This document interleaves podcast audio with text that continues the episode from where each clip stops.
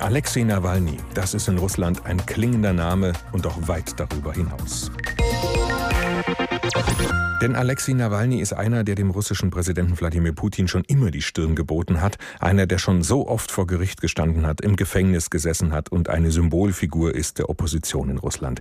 Jetzt liegt er im Krankenhaus im künstlichen Koma, vieles deutet auf eine Vergiftung hin. Angeblich war in einem Teegift, den er in einem Café getrunken hat. Auf jeden Fall hat er kurz danach auf einem Inlandsflug dermaßen Schmerzen bekommen, dass das Flugzeug zwischengelandet ist. Möglicherweise also ein Anschlag, möglicherweise vom russischen Geheimdienst. Darüber habe ich vor der Sendung mit einem ausgewiesenen Geheimdienstexperten gesprochen, mit Erich Schmidt-Ehnbohm.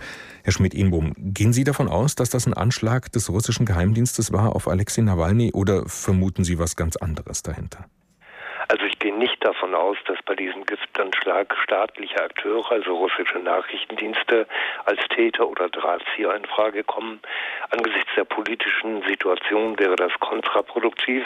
Einmal wegen der Staatskrise in Weißrussland, aber vor allem, weil auch der französische Präsident Macron ja einen Annäherungskurs in der Europäischen Union an die russische Föderation anstrebt, Aufhebung der Sanktionen und dergleichen. Und da wäre es für Putin gar nicht tunlich, wenn ein politischer Mord im Raum stünde.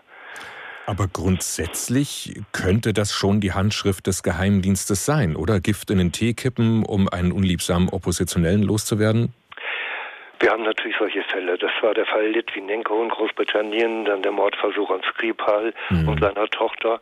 Aber das waren Aktionen gegen Verräter und Putin hat sich damals auch relativ deutlich dazu geäußert, Er hat in den Raum gestellt, dass diese Verräter zu Recht von Nachrichtendiensten angegriffen worden sind.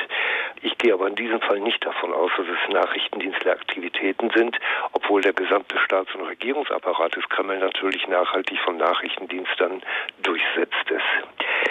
Das liegt auch daran, dass Nawalny keine große Gefahr für das russische Machtsystem ist.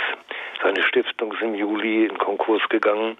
Wir rechnen natürlich bei den bevorstehenden Kommunalwahlen damit, dass Putins Partei federn lassen muss, aber insgesamt ist er kein Risiko für den Machterhalt des russischen Präsidenten. Also es ist einer, der ab und zu halt mal nervt, aber nicht, den man sich jetzt irgendwie vom Hals schaffen muss? Niemand, den man beseitigen müsste. Mhm.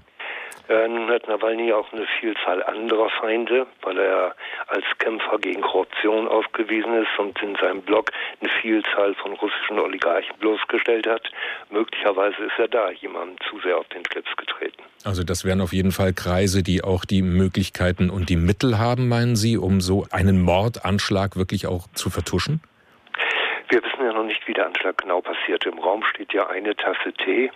Das kann möglich sein, aber wenn Oligarchen dann private Sicherheitsunternehmen oder ihre Bodyguards oder dergleichen auch meistens rekrutiert aus dem nachrichtendienstlichen Apparat, also Ex-Mitarbeiter von Nachrichtendiensten einsetzen, dann wird es äh, vermutlich so sein, dass wir nie Klarheit darüber bekommen. Analog zum Fall von Anna Politkowskaja, die ja 2006 erschossen wurde, da hat man zwar die Täter vor Gericht gestellt, aber die eigentlichen Drahtzieher, die wurden nie ermittelt. Geheimdienst oder nicht, ehemalige Geheimdienstmitarbeiter oder nicht, ist Gift trotzdem so eine, ich würde fast mal sagen, typische russische Waffe in so einem Fall? Wir haben das ja im Fall Litvinenko mit Plutoniumvergiftung und im Fall Skripal erlebt. Und es gibt natürlich eine langjährige Tradition des KGB schon zu Giftmorden. Da war dieser Regenschirmmord in den 50er Jahren also das leuchtende Beispiel. Nachrichtendienste arbeiten vielfach mit Gift, aber eigentlich lieber mit Schusswaffen. Warum in dem Fall jetzt und vor allem eben in so vielen russischen Fällen das Gift? Ja, weil es dann schwer nachzuweisen ist, ob es sich um eine staatliche Aktion handelt, um eine private, um Konkurrenzen oder dergleichen. Die Ärzte im Krankenhaus gehen ja davon aus, dass es höchstwahrscheinlich eine Vergiftung ist, aber wer ihm die beigebracht hat, das bleibt im Dunkeln der Geheimdienstkenner Erich Schmidt-Ehnbohm, Vorsitzender des Vereins Forschungsinstitut für Friedenspolitik. Wir haben gesprochen über den russischen Oppositionspolitiker Alexei Nawalny, der seit gestern im Krankenhaus im Koma liegt, wahrscheinlich, weil er vergiftet worden ist. Und jetzt soll er an die Charité nach Berlin geholt werden zur weiteren Behandlung. Ein Rettungsflieger ist auch schon unterwegs zu Nawalny nach Omsk, wo er gerade ist, organisiert von der Initiative Cinema for Peace.